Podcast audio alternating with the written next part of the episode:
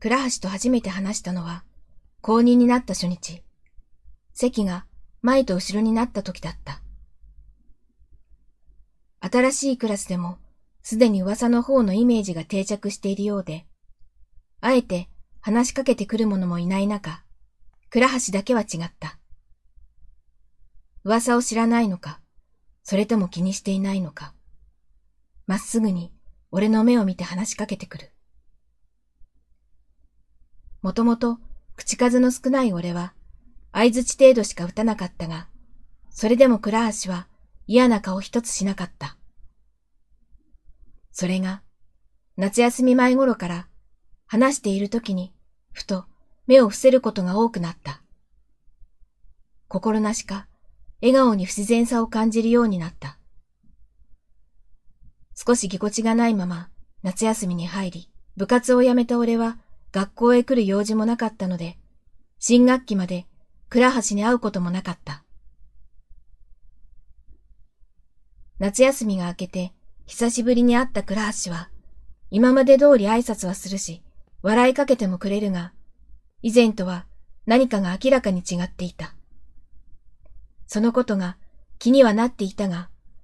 新学期の最初の席替えで、倉橋と席が離れてしまった俺は、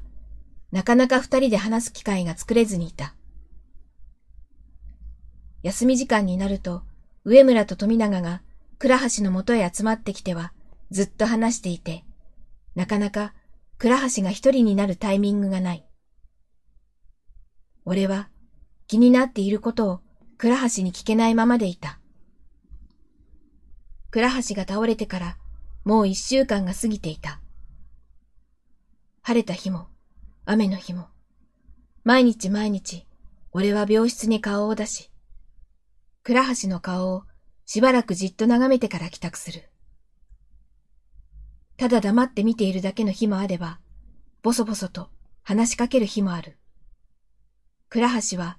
自発呼吸もできているし、心臓も問題なく動いているのに、なぜか意識だけが戻らない。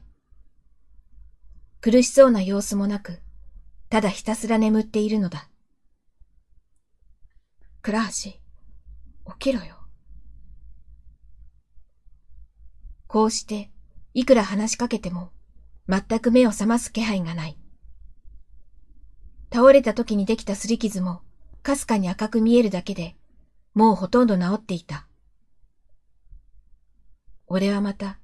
その傷跡にそっと触れた。